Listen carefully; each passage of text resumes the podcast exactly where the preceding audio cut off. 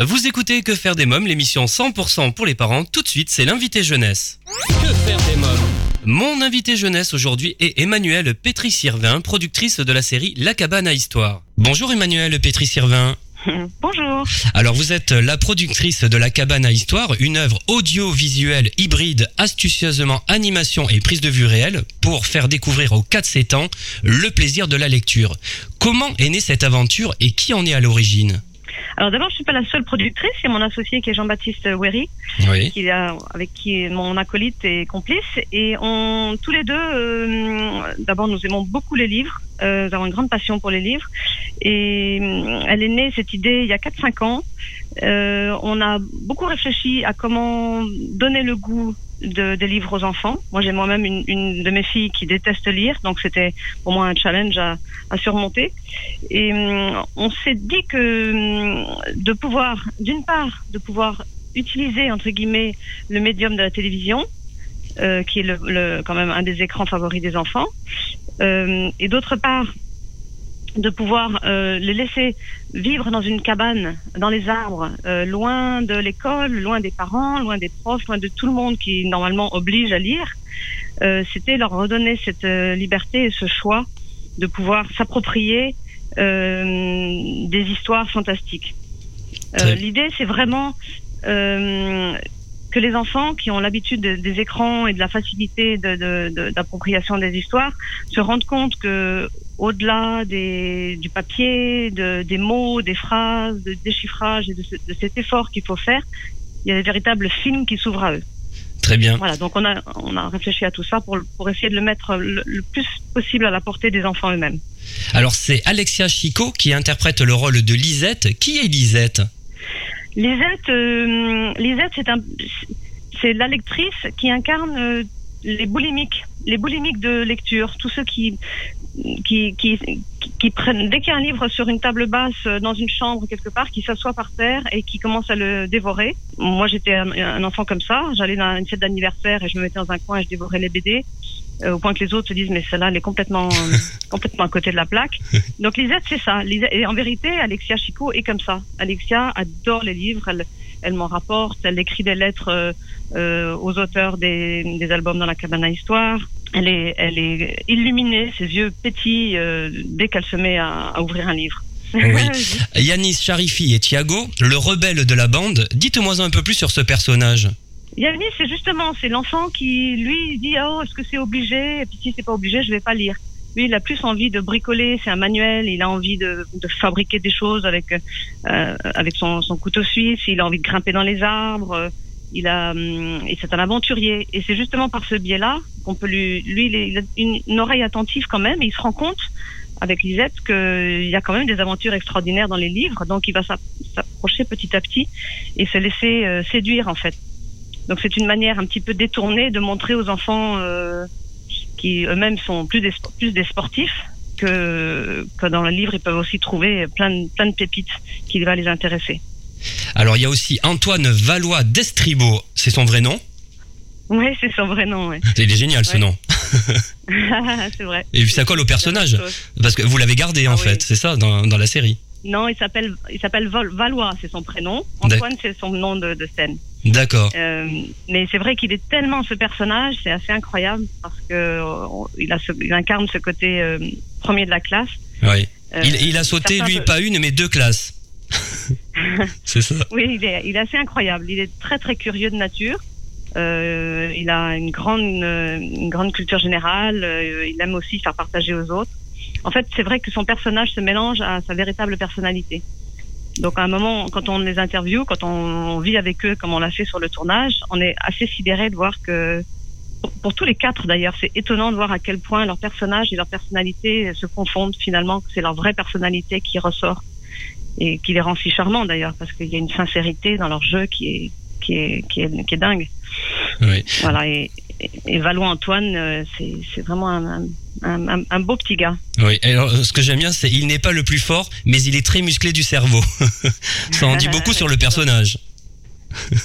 C'est vrai. Bon, on a tout, il y a toutes sortes de- d'intelligence. Hein, il y en a sept, euh, paraît-il. Donc on peut en avoir deux ou trois. Et, et c'est vrai que lui, il incarne l'intelligence de, de celle que que les gens considèrent être l'intelligence la plus la plus visible, celle la scolaire, quoi, la, celle de la culture. Bien sûr. Et puis il y a la petite sœur de Lisette, Fanny, qui est jouée par Juliane Lepoureau. Euh, alors parlez-moi un peu de, de ce personnage-là. Alors le personnage ou l'actrice la, euh, Le personnage. Euh, le personnage, elle, euh, elle, elle incarne aux yeux du, du public l'enfant qui ne sait pas encore lire et qui est assez fasciné en disant mais peut-être qu'un jour, oh là là mon Dieu, peut-être qu'un jour j'y arriverai. Et ça lui paraît être un monde inaccessible et elle, elle vit les aventures de manière beaucoup plus premier degré. En fait, c'est une grande émotive. Donc, elle n'a pas ce filtre euh, qu'on peut avoir d'un point de vue intellectuel ou, ou mental qu'ont les autres avec du recul. Elle vit les choses complètement euh, de, de, plein fouet. Quoi. Elle, elle a peur, euh, elle s'émeut, elle a les larmes aux yeux, elle, elle vit les choses avec instinct, comme, comme les enfants plus jeunes qui, qui n'ont pas encore appris à, à mettre de la distance. C'est pour ça qu'elle est si touchante. Ah. Alors, quels sont les livres que nous découvrirons au cours des épisodes? Il y en a 26. Il y a des choses assez classiques comme Adélaïde de Tommy Ungerer, euh, un livre que moi j'ai adoré lire à mes filles, qui est Le Popotin de l'Hippopo de Marc Boutavant. Euh, et surtout, on a voulu, euh, et ça c'est un aspect euh, très important qui n'est pas forcément visible à l'œil nu au premier abord, on a voulu mettre en avant des thèmes qui sont proches des enfants euh, et des émotions en fait, dans la cabane, ils vivent une histoire entre eux, une dispute, un malentendu, un jeu, une triche. Et en fait, le livre euh, devient un miroir de cette émotion, devient comme une espèce de dédramatisation, ou parfois peut leur donner des solutions. Donc, ces livres leur, apprennent à, à, dépasser des dépasser des moments difficiles. Par exemple, à un moment, ils sont tous les trois, ils attendent euh, Antoine, et en fait, il ne comprend pas pourquoi il n'est pas là. Il dit mais en ce moment c'est pas facile pour lui parce que on apprend que ses parents sont séparés.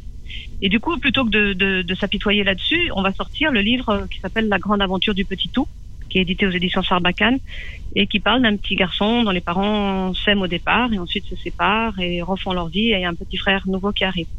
Donc c'est une manière de d'avoir de l'empathie pour Antoine. Et en même temps, ce livre devient comme un, une réflexion, quoi, une manière de, de, de comprendre de l'intérieur ce que Antoine peut ressentir. Après, dans les autres livres, euh, je peux pas vous les citer tous les 26, ouais. j'adorerais, mais ah oui, je peux parler de chacun d'entre eux pendant des heures. Parce qu'ils sont à la fois beaux, à la fois intelligents, à la fois drôles, à la fois sensibles. Enfin, voilà, ce sont des livres qui sont des, des, des vraies perles de la littérature.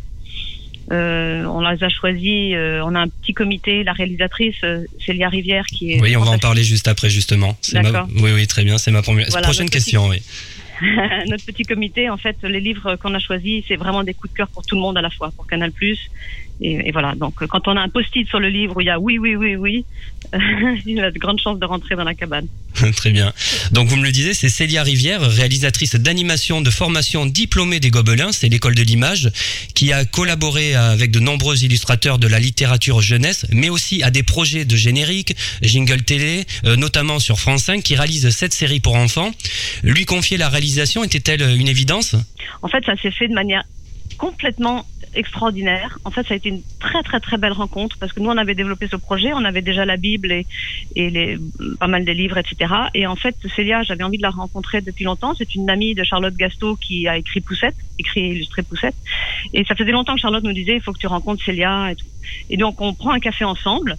Et sans avoir réellement réfléchi à l'affaire, Jean-Baptiste et moi, on lui a dit, et ça te dirait pas de réaliser la cabane à histoire? Elle a dit, bah ouais, carrément, pourquoi pas?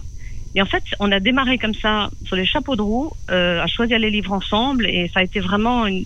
on a eu une chance extraordinaire. Les étoiles étaient alignées parce que c'était pas prémédité, et en fait, elle s'est appropriée le projet de manière vraiment euh, fantastique, avec énormément de passion. En ce moment, elle se couche tous les jours à 2 heures du matin parce qu'on est en pleine livraison. Et euh, elle a un petit garçon de deux ans, euh, Joseph, qui qui voit pas beaucoup sa maman. Et bref, elle a, c'est vraiment la, c'était la meilleure personne au monde qui pouvait réaliser cette série. Elle a une exigence euh, euh, dans le détail qui apporte beaucoup. Elle, elle, est, elle est à la fois extrêmement gentille et, et très très douée. Qu'apporte-t-elle d'original à ce programme alors? Elle apporte son savoir-faire en animation. Oui. Elle apporte euh, des trouvailles.